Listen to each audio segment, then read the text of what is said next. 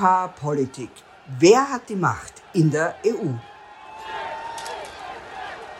Eine Podcast-Reihe von Karin Krammel, Journalistin und Europaabgeordnete von 2004 bis 2009. Ja, willkommen bei Pipa Politik. Wer hat die Macht in der EU? Mein heutiger Gast ist Berthold Berger. Und bevor ich da jetzt eine lange Litanei aufzähle, wer Berthold Berger ist, frage ich dich gleich. Erzähl du mir mal, seit wann bist du in Brüssel und was hast du alles hier schon getan? Also ich bin schon ziemlich lang hier, schon 24 Jahre werden es jetzt bald. Im April 1999 habe ich meine Koffer gepackt und bin von Wien nach Brüssel gezogen und habe seitdem immer hier gearbeitet. Die ersten zehn Jahre habe ich für die Industriellen Vereinigung hier gearbeitet, in der ständigen Vertretung Österreichs bei der Europäischen Union. Ich habe das Büro der Industriellen Vereinigung dort geleitet. Die Industriellen Vereinigung, so wie alle anderen Sozialpartner, hat ihre hat ihr Brüssel-Büro in der ständigen Vertretung.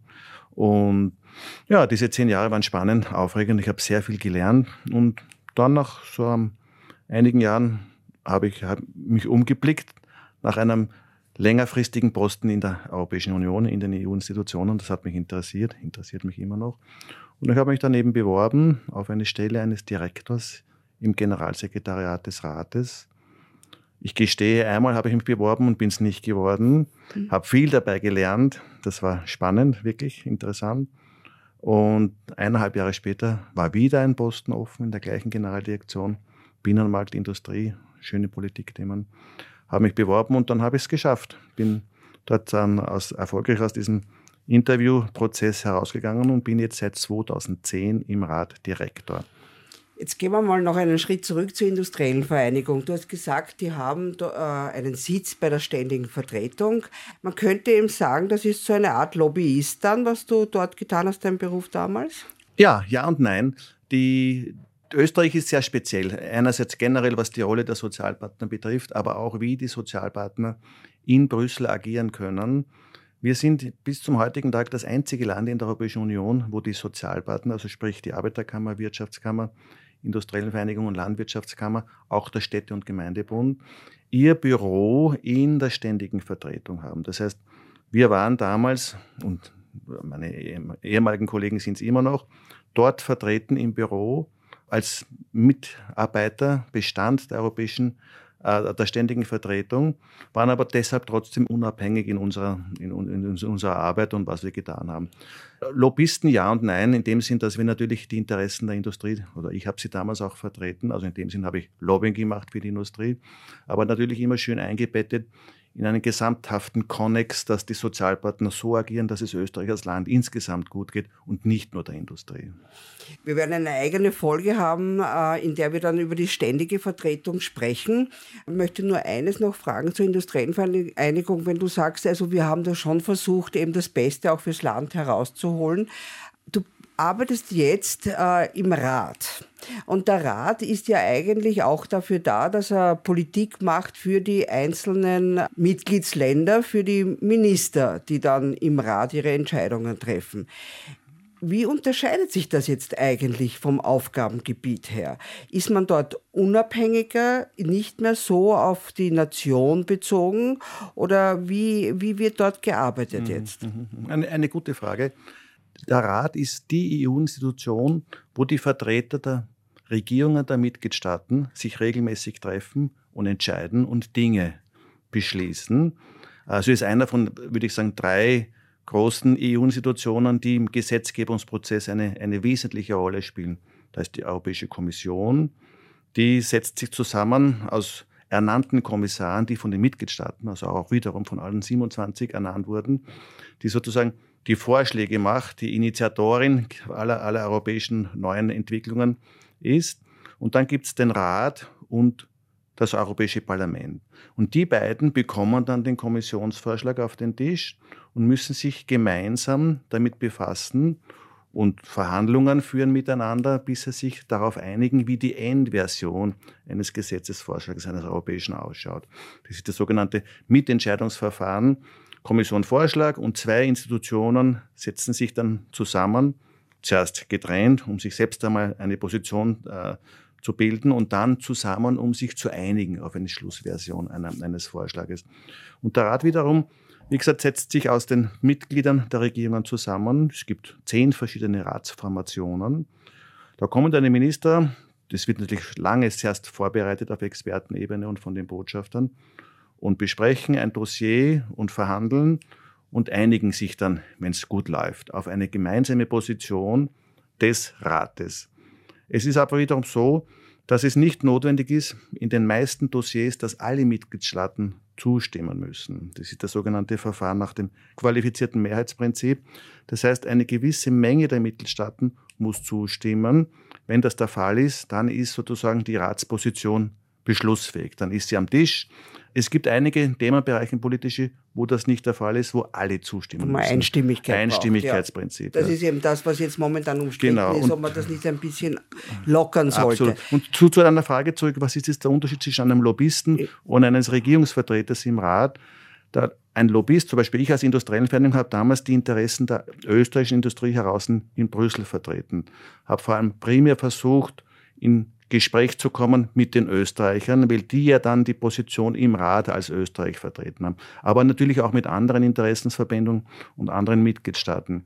Das heißt, hier geht es um sektorelle Interessen, wie das die Landwirtschaft, die Arbeiterkammer, Wirtschaftskammer, aber auch der Verbraucherschutzverband zum Beispiel, wie die das machen. Im Rat hingegen sind die richtigen Vertreter der Regierungen, Politiker, die sich dort hinsetzen, die sind Minister zu Hause und vertreten dann die offizielle nationale Position, die natürlich teilweise basiert auf dem, was die Interessensgruppen eingebracht haben. Das passiert in Österreich zu Hause mit den Sozialpartnern sogenannte interministerielle Koordinierungssitzungen, die werden alle eingeladen, dürfen sich äußern und dann versucht man einen schönen Kompromiss zu formen. Mit dem kommt man dann nach Brüssel. darf ich kurz einhaken? Wenn der Minister jetzt quasi, also das klingt ja alles schon sehr komplex, wer da alle mitredet und, und bis man da zu einer Meinung sozusagen ja, ja. kommt. Der Minister hat dann gar keine eigene Meinung, oder wie ist das? Der Minister hat meistens eine sehr ausgeprägte Meinung zu den wirklich politischen äh, wichtigen Themen. Es ist ja so, dass die Position über viele Monate erst entsteht. Es ist nicht so, dass der Minister nach Brüssel fliegt, sich hinsetzt und dann sich das anschaut, das Dossier und sich eine Meinung bildet. Das ist oft ein Prozess, der ein Jahr oder länger vorher passiert. Und wenn ein Vorschlag der Kommission von den Mitgliedstaaten diskutiert wird, wird es zuerst in sogenannten Ratsarbeitsgruppen diskutiert. Das sind so Vorbereitungsgremien. Wo da die, kommst du jetzt ins Spiel? Da komme ich nicht ins Spiel. Ja, da kommen die Beamten aus den nationalen Ministerien ins Spiel. Und bei der Entwicklung einer nationalen Position wenn das intern gut organisiert ist, und ich denke, das ist in Österreich der Fall, ist natürlich der Minister über sein Kabinett oder die Ministerin von vornherein immer eingebunden und spricht ein Wort mit natürlich und gibt dann auch die Weisungen, wie die nationale Position auszusehen Kurze hat. Zwischenfrage noch. Wie viele Dossiers laufen da so ungefähr parallel? Also das ist ja nicht nur immer ein großer Brocken, den er da verhandeln fährt, der Minister, ja. sondern wie viele hat er? Also dazu? wenn ich jetzt den die Umweltministerin hernehme, das ist der Bereich, den ich mit meiner Direktion derzeit betreue, den Umwelt- und Energierat. Ich würde sagen, wir haben jetzt im, im Gesetzgebungsprozess so sieben, acht Dossiers momentan. Also sieben, acht laufen parallel und jedes einzelne davon hochkomplex. So ist es. Aber es sind manchmal mehr, manchmal ein bisschen weniger. Ist jetzt so über, über den Daumen geschätzt ungefähr, sieben, acht. Viele Klimavorschläge haben wir jetzt gerade im Herbst einer Einigung zugeführt. Die sind wieder runter von unserer Agenda, aber es kommen jetzt ständig neue nach. So, aber wann kommst du ins Spiel?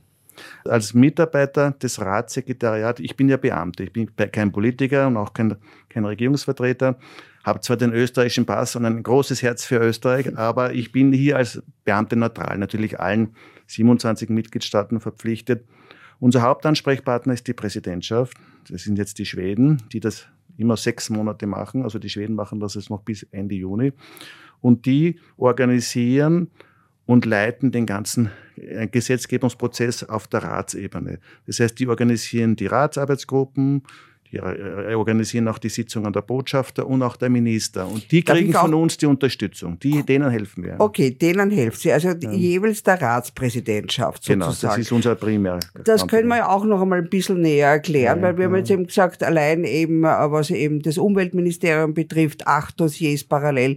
Äh, wenn man so eine Ratspräsidentschaft übernimmt, dann spricht man ja davon, dass da gewisse Dinge in der Pipeline sind. genau, so, so sagt man es nicht. In der Pipeline sind gewisse. Wie viele Dinge befinden haben Sie da so im Schnitt in der Pipeline, dass äh, die bearbeitet werden müssen? Also für die gesamte Präsidentschaft ist die Liste sehr lang. Darum ist diese Präsidentschaft auch eine unheimliche Herausforderung und anstrengend. Sie ist schön, aber auch schier gleichzeitig, weil es, weil es so unheimlich viel Arbeit ist und so komplex ist. Weil man in diesen sechs Monaten praktisch für alles verantwortlich ist. In allen, in, in den Politik, Politikbereichen aller zehn Ratsformationen äh, und jede, jede, jede Ratsformation hat. Ratsformation, musst kurz erklären. Na, es gibt den Umweltrat, den Energierat, Transportrat, den, Rat, den Sozial- und Beschäftigungsrat, den Agrarrat, Wettbewerbsfähigkeit des Industrie. Also es gibt zehn verschiedene Ratsformationen, die verschiedene Politikbereiche abdecken. abdecken. Ja, und ja. für jeden äh, Politikbereich ist Gibt's, dann ein Minister zuständig und so manche, es, manche ja. Minister haben mehrere Bereiche. Genau, nicht? manche Minister haben auch mehrere Räte abzudecken. Genau. genau. Und je nach nach Situation sind eben unterschiedliche große Anzahl an, an Dossiers von dieser Ratsformation zu bearbeiten. In Summe für eine Präsidentschaft, ich würde mich nicht trauen, eine Zahl zu nennen, aber es sind sicher mehrere hundert. Das ist ganz sicher. Jetzt ist es ja so, du hast gesagt, die Kommission schlägt vor, das kommt ins Europäische Parlament, da haben wir eigene Folgen, was eben die einzelnen Europaabgeordneten, wie die sich die Arbeit aufteilen. Jetzt äh, schauen wir es uns noch einmal genauer beim Rat an. Beim Rat, wie gesagt, da gibt es eben für die einzelnen Länder zuständig, die da ständig diese Themen beackern, ist der sogenannte Coreper. Mhm. Also die, das sind die Leute, die in der ständigen Vertretung sitzen. Mhm. Du warst einmal einer, auch davon für die Industriellen Vereinigung. Jetzt aber bist du Direktor einer Generaldirektion, im Europäischen Rat. Und mhm. du hast, ich fasse jetzt noch mal kurz zusammen, damit weil es eben wirklich hochkomplex ist. Und du sagst, du bist jetzt nicht mehr nur für ein einzelnes Land zuständig, für genau, Österreich, genau. sondern du musst eigentlich das Gesamte im Überblick haben. Ja, Wenn ja. jetzt so ein Gesetzesvorschlag kommt von der Europäischen Kommission und bei euch landet, in deinem Fall Binnenmarkt, was fällt da alles drunter? Also ich habe Umwelt und Klima, aber ich Umwelt hatte, früher Klima. hatte ich, vor ein paar Jahren hatte, hatte ich Binnenmarkt. Ja, Hattest du Binnenmarkt, jetzt bist du Umwelt und Klima. Gut, ist eh momentan eh das aufregendere Thema. Also du bist jetzt zuständig für alle Gesetzesvorschläge, die kommen bezüglich Umwelt und Klima mhm. im Europäischen Rat mhm. und arbeitest aber in erster Linie der jeweiligen Ratspräsidentschaft genau, zu. Genau. Ich muss jetzt nur ja? gleich, eine kleine Korrektur. Es ist nicht der Europäische Rat, sondern der Rat der Europäischen Union. Das yes, sind das ja, zwei da verschiedene. Müssen wir, auch gleich mal, müssen wir auch gleich mal. Der Europäische Rat, das sind die Regierungschefs. Die Regierungschefs und der Rat, Rat der Europäischen Union sind die Minister sozusagen. Die Minister, die also diese, wieder, ja. diese zweite Kammer, könnte ja, man sagen, oder? Genau, genau, genau, genau. genau. Ganz Nein, wichtig. So Stolperstein bei allen Prüfungen. Gut, dass du es erwähnt hast, dann konnte ich darauf hinweisen. Ja. Genau. Nein, es stimmt, wie du richtig gesagt hast, in meiner Funktion in der industriellen Vereinigung habe ich quasi die Interessen Österreichs und speziell der österreichischen Industrie vertreten. Wobei ich muss auch hier wiederum sagen, ich selbst bin damals nicht in den Korabär gegangen. Das war nur der Botschafter. Aber wir waren eingebunden. Die Botschafter die, haben Mitarbeiter sozusagen. Die Botschafter haben Mitarbeiter und mit den Mitarbeitern und Beratern waren wir in Kontakt, um unsere Position denen mitzugeben. Aber wir waren dort nicht in die Sitzung. Da kommen keine Lobbyisten rein. Das, das wäre komplett unmöglich. Ja. ja.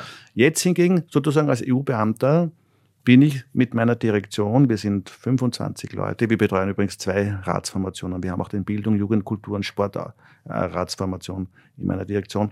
Wir sind dafür verantwortlich, dass die Präsidentschaft und der Rat auch als, als Institution reibungslos an diesen Dossiers arbeiten kann. Also wir helfen der Präsidentschaft, die Dinge vorzubereiten. Das fängt an von, dass die Leute eine Sitzungssäle haben, dass die Leute rechtzeitig die Papiere bekommen, dass ähm, die Präsidentschaft auch dann sozusagen die nächsten Schritte setzen kann nach ersten Diskussionen, was müsste man eventuell abändern an einem Vorschlag, dass wir eine Mehrheit der Mitgliedstaaten sozusagen in, in, an Bord haben im, im, Boot, dass sie das unterstützen. Das geht immer hin und her über viele, viele Wochen und Monate in, auf Ebene eben der Ratsarbeitsgruppe. Ihr seid da immer einbezogen, ihr wisst ungefähr, wie ja. der Hase läuft, ob es eine Mehrheit, ob Absolut. sich das ausgeht Nein, nein, wir sind nicht. komplett eingebunden. Wir müssen auch eingebunden sein, sonst könnten wir ja der Präsidentschaft nicht helfen. Wir sind eingebunden, aber wir sind nicht die Entscheidungsträger in dem Sinn, dass wir dann nachher die Entscheidung treffen. Das sind politische Entscheidungen und wir sind Beamten. Wir helfen, dass die Entscheidungen gefällt werden können. Mhm. Zuerst eben auf der Expertenebene und dann Botschafter und sozusagen in der letzten Stufe dann auf Ebene der Minister. Jetzt ähm, Ich weiß von dir, dass du ja äh, Chemie studiert hast. Das hat ja eigentlich überhaupt nichts damit zu tun. Jetzt vielleicht Umwelt, Klima, kann man sagen, hast du dich langsam angenähert deinem eigentlichen Studium.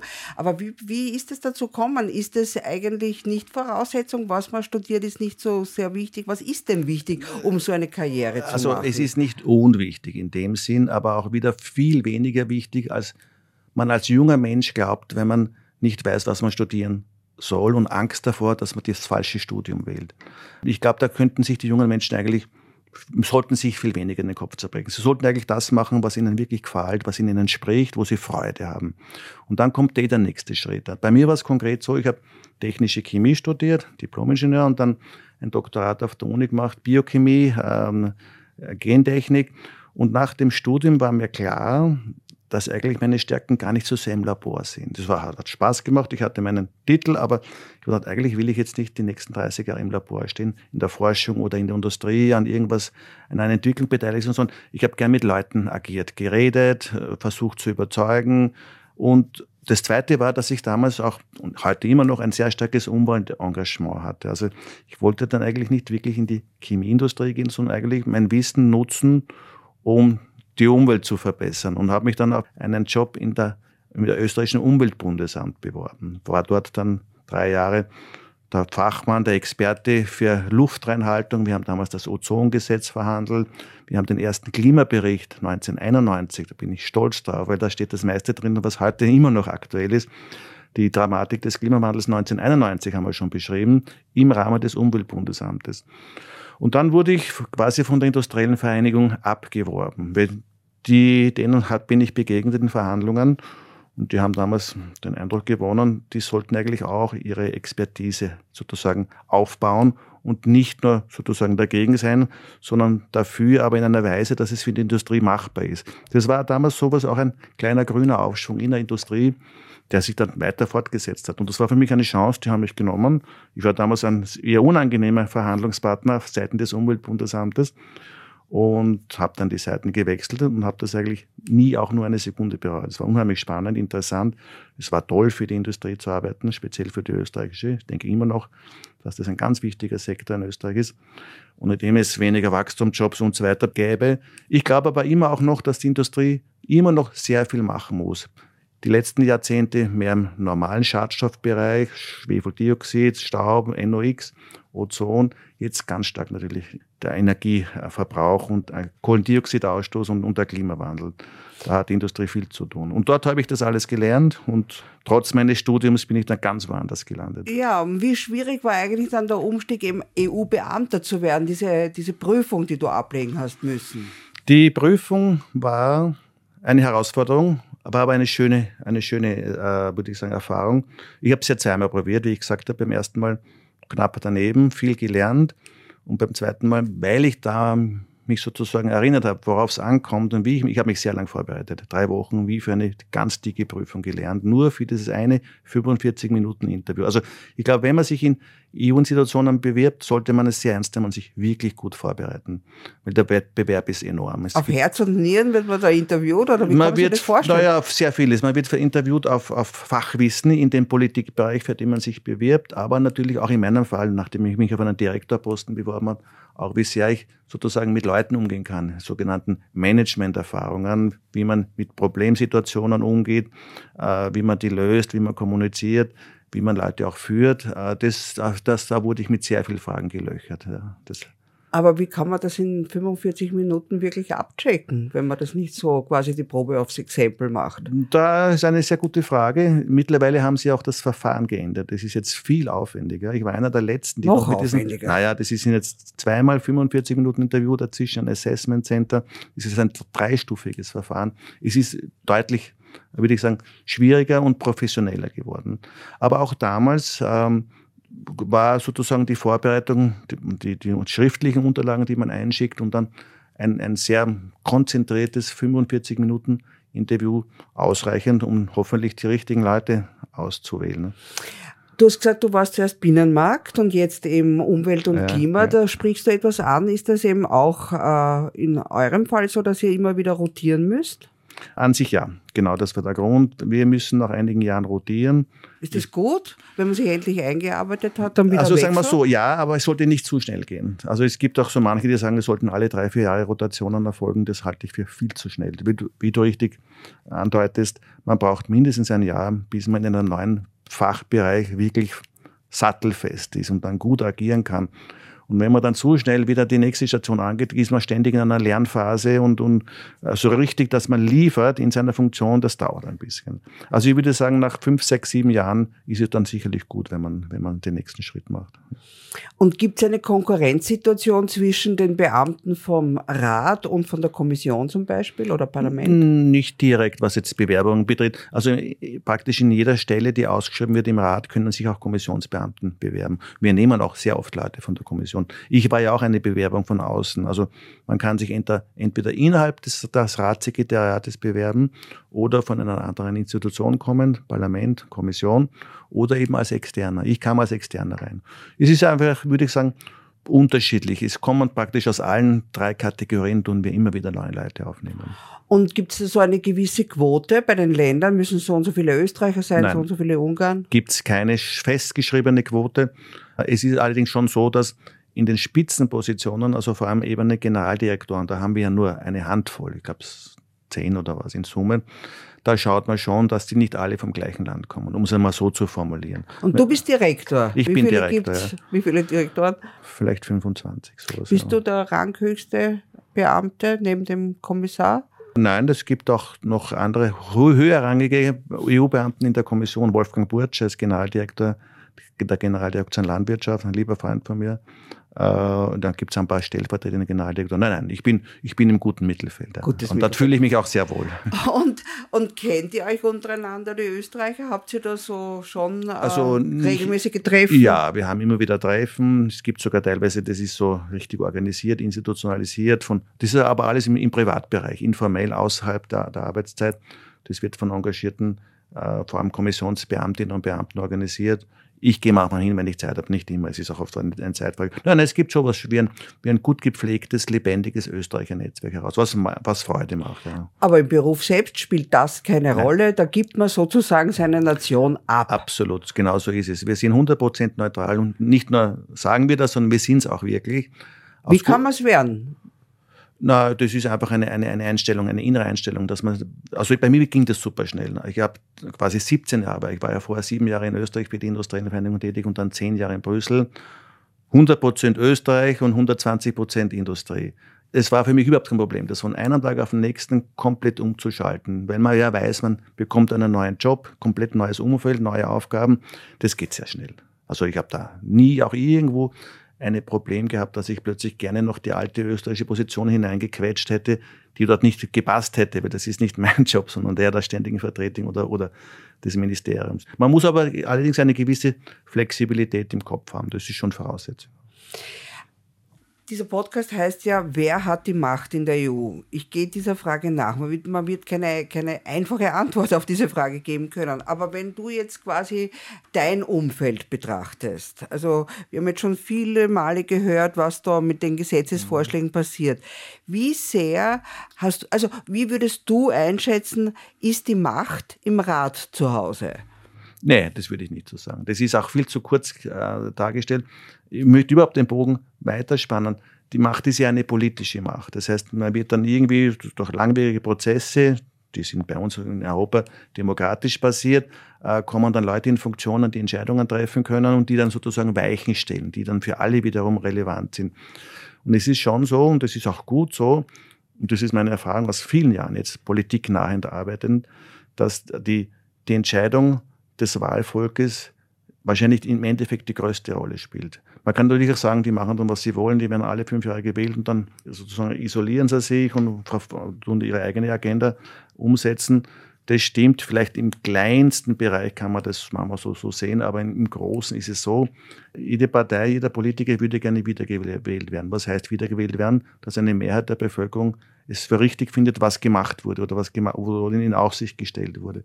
Und das hat natürlich schon mittel- langfristig einen Einfluss auf die Entscheidungsprozesse auf der politischen Ebene. Ich nehme ein Beispiel her, die Migration. Die war vor 15, 20 Jahren in Europa kein großes Thema. Ein paar Länder, die exponierten wie Italien, die haben immer schon, Griechenland haben, haben das immer schon als Problem wahrgenommen, logisch, weil die waren sozusagen die ersten äh, Ankunftsländer. Aber dann mit dem, mit dem Syrien, also mit dem, zuerst mit der arabischen Revolution und mit dem, mit dem Syrienkrieg ist das richtig explodiert. Und dann natürlich der erste, die erste Reaktion wäre eine, eine, eine willkommene, wenn man sieht, wie, wie es den Leuten dort geht und wie, in welchen Umständen die nach Europa gekommen sind, war eine unheimlich hohe Bereitschaft, ihnen zu helfen, die Toren zu öffnen. Das hat sich aber relativ rasch gewandelt, als man dann gesehen hat, wie schwierig das wird und wie groß die Mengen sind und dass die Mengen, die dann noch sozusagen kommen wollen, dass man die eigentlich in, in, der, in einer komplett hundertprozentigen Willkommenskultur kaum mehr managen kann. Und das hat man dann auch in, in, gewissen, in gewissen Ergebnissen bei, bei, Wahlen in allen Mitgliedstaaten mehr oder weniger hat man das wahrnehmen können. Und das hat natürlich auch dann zu einem generellen Umdenken global auf europäischer Ebene geführt. Auch in den Institutionen. Auch in den Institutionen dass man jetzt nicht sagt, dass das Boot ist voll, das ist aus meiner Sicht eine unsinnige Aussage, aber dass man sagt, man muss das Ganze in Prozessen handeln, die managebar sind, die gesteuert werden können und nicht einfach nur, dass es passiert und dann schaut man, wie man weitermacht, sondern dass man sich die Möglichkeit bewahrt, dass man die, die wirklich Schutz und Hilfe brauchen, auch wirklich aufnehmen kann und helfen kann. Was man nicht mehr hätte machen können, wenn ein so hoher Flug, so ein hoher sozusagen Mengen kommen, dass dann ein so großer Widerstand der Bevölkerung entsteht, dass dann sozusagen alles mit einem Schlag ausgeschüttet wird, das ganze, das ganze Kind mit dem gesamten Bad und dass man da niemanden mehr reinlässt, weil einfach die Bereitschaft nicht mehr da ist. Und da, da meine ich, das ist von ganz unten gewachsen. Das war die Perzeption der großen Masse der Bevölkerung. Das hat sich niedergeschlagen in Wahlergebnissen und das hat zu einem Umdenken geführt, dass wir eigentlich den Leuten auch klar kommunizieren müssen, die Rahmenbedingungen garantieren, dass es sicher ist, dass das geregelt ist, dass es organisiert ist, dass nicht jeder kommen kann, der will, aber die, die Hilfe brauchen, jedenfalls, und da gibt es geordnete Prozesse, sollten so sein. In der Praxis ist das natürlich alles viel komplizierter, das funktioniert nicht immer so gut. Also darum meine ich, die wirkliche Macht, klingt vielleicht banal, aber ich sehe es schon so, geht vom Volk aus, im Endeffekt dann, in mittellangfristig. Jetzt aktuell auf EU-Ebene ist es natürlich schon so, dass die Institutionen gewisse Rollen, Verantwortungen und sozusagen Machtbefugnisse haben. Und da würde ich schon sagen, dass Rat, Kommission und Parlament auf ziemlich gleicher Ebene sind. Die Kommission natürlich in einer ganz anderen Rolle, wie die den Vorschlag macht, aber die ist unheimlich mächtig, weil mit dem ersten Vorschlag gibt man die Richtung vor.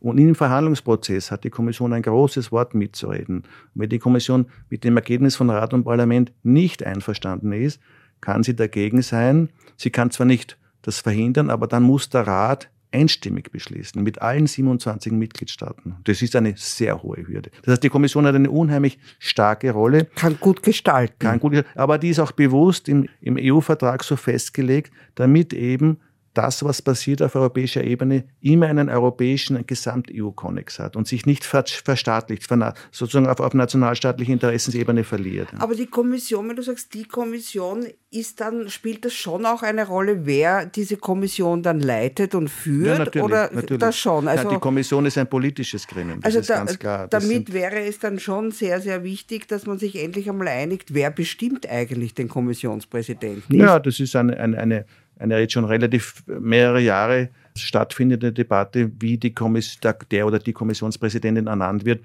Ich habe da keine sehr ausgeprägte, starke persönliche Meinung, weil ich denke, egal welcher Prozess angewandt wird, es wird immer eine, im Endeffekt eine politische Entscheidung sein, wo immer im Endeffekt viele nicht, nicht zufrieden sind, die, deren Parteien sozusagen nicht zum Zug gekommen sind. Also ich denke auch nicht, dass wenn, wenn sozusagen der Spitzenkandidat des Europäischen Parlaments automatisch dann Kommissionschef wird, das viel demokratischer macht im Endeffekt. Aber das ist, wie gesagt, meine, meine persönliche Meinung. Aber ich wollte noch sagen, weil ich jetzt nur die Kommission habe und der, der Rat wiederum hat keine weniger politisch wichtige Funktion und hat auch nicht weniger Macht. Im Gesetzgebungsverfahren selbst, würde ich sagen, hat er gleichbedeutende Macht mit dem Parlament. Das ist wirklich, das heißt auch, das Mitentscheidungsverfahren, Co-Legislation, die sind wirklich auf der gleichen Ebene. Die müssen sich beide einigen. Da kann niemand den anderen ausbremsen, übertrumpfen oder ihn ignorieren und auf die Seite stupsen.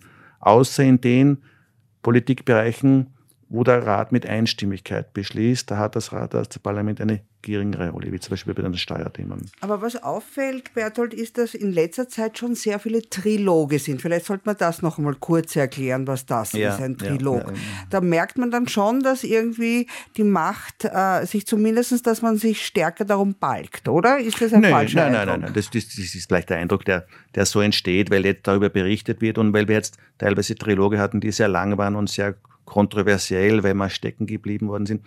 Es ist eigentlich was ganz was Banales. Ähm, ich, ich habe schon gesagt, die Kommission macht den Vorschlag und Rat und Parlament müssen sich dann auf eine Endversion einigen.